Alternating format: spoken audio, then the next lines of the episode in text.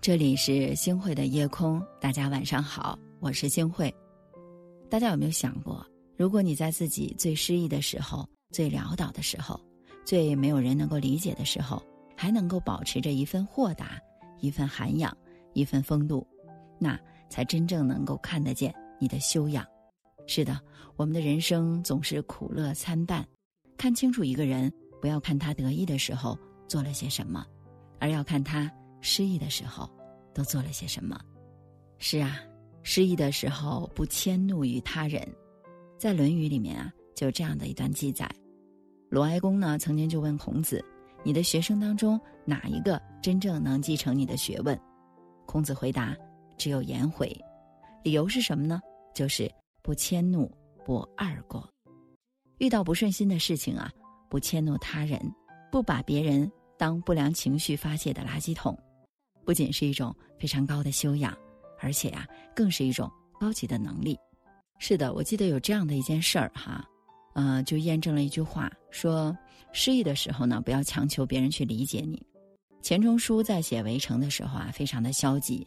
我们大家都知道，他的妻子是杨绛，这个杨绛的知名度呢，是远远已经高于钱钟书了。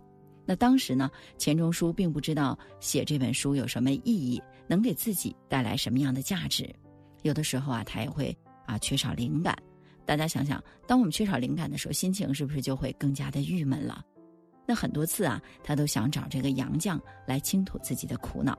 但是呢，他一想到杨绛为了让他能够安心创作，其实杨绛已经付出了很多很多了，不能再让自己的这个烦恼强加在杨绛的身上。于是呢，他就硬生生的。把自己的心里话咽了回去。每次他在和杨绛聊天的时候啊，他都尽量的让自己保持着一颗平常心。他啊，非常的细心，怕杨绛啊觉察到自己的失意。其实呢，生活呀，从不曾亏待了谁。每个人啊，都有自己的苦和难。能被理解是幸运的，不被理解才是人生的常态呀。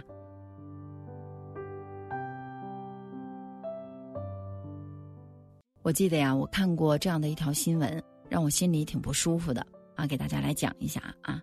说在一个这个麻辣店里面啊啊，一个四岁大的小男孩就跑了进来。我们大家都知道，在一个店里面啊，他经常会挂那种帘子，这个帘子呢都是啊软胶的这种帘子。可能当时啊，这个孩子嘛，大家想想，他一进来的时候，可能把这个帘子啊掀的幅度有些大，这个帘子呢就打到了坐在旁边的啊这个门口的一位孕妇了。大家想想，一般人可能就过去了，但这个孕妇啊，她可能啊心里比较这个啊难受。你看，你凭什么打到我呀？对不对？于是呢，这个小男孩拨起的帘子啊，就激怒了这个孕妇。这个孕妇就生出了报复之意。当孩子拿着碗筷啊，非常高高兴兴啊，蹦蹦跳跳的跑出来的时候，孕妇呢突然伸出脚把孩子给绊倒了。大家想想，是不是这个小孩啊就重重的给摔了出去？其实生活当中一切如意的时候，谁都在扮演着好人。无论是刻意的把自己伪装的善良美好啊，还是因为抱着锦上添花的念头赠人玫瑰手留余香，我们都乐于去扮演出一副善良宽容的模样。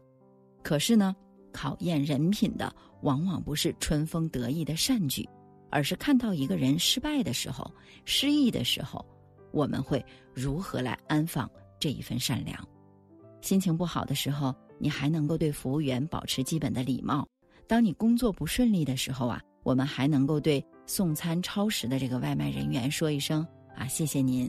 那当我们自己手头拮据的时候，还能毫不犹豫的捐款给更需要的人。大家想想啊，我们的这个世界上从来都不缺少善良的人，缺的是经历挫折、打击、背叛之后。仍然能够保持善良的人啊，人生如潮，起起落落的，每个人都会有一段异常艰难的时光。你比如说啊，生活的窘迫呀，工作的失意呀，学业的压力呀，感情的失败呀，等等等等。我们大家来想一下，想要看清楚一个人，就要看到他失意的时候，因为失意呀，最能够让人暴露出他的本性。最能够看得出一个人的修养，一个真正有修养的人会是什么样子的呢？一定是一个宽容、谦卑、豁达的人。这样的人呢，哪怕是身处多么大的风雨之中，他也能够苦中作乐，一路向前，一定会被岁月温柔以待的。